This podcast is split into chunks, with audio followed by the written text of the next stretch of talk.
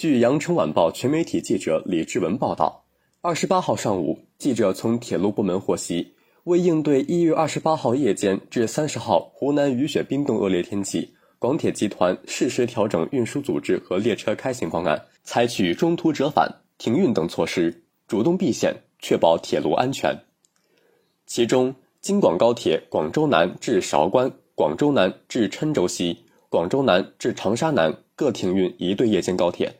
湖南怀化地区始发的五对慢火车停运，湖南境内及途经湖南的旅客列车将出现不同程度晚点。具体车次和晚点信息，广大旅客朋友可登录一二三零六官方网站、广州铁路官方微博、微信查询了解，以及关注相应车站的广播公告，及时调整出行。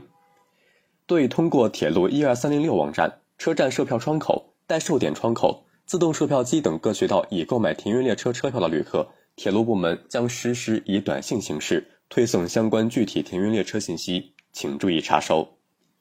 感谢收听《羊城晚报广东头条》，我是主播张世杰。